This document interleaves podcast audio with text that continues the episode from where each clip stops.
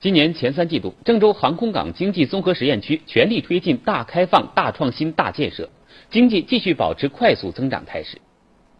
初步预测，一至九月份，郑州航空港生产总值完成三百三十四点二亿元，同比增长百分之二十五；规模以上工业增加值完成二百四十九点七亿元，增长百分之二十九点二；进出口总额完成三百零九亿美元，同比增长百分之四十点六，约占全省的百分之六十一点四。智能终端产业方面，截至九月底，实验区已引进智能终端手机企业一百一十九家。中兴、天宇等十五家手机企业正式投产。前九个月，全区手机产量约一点三亿部，其中非苹果手机四千两百万部。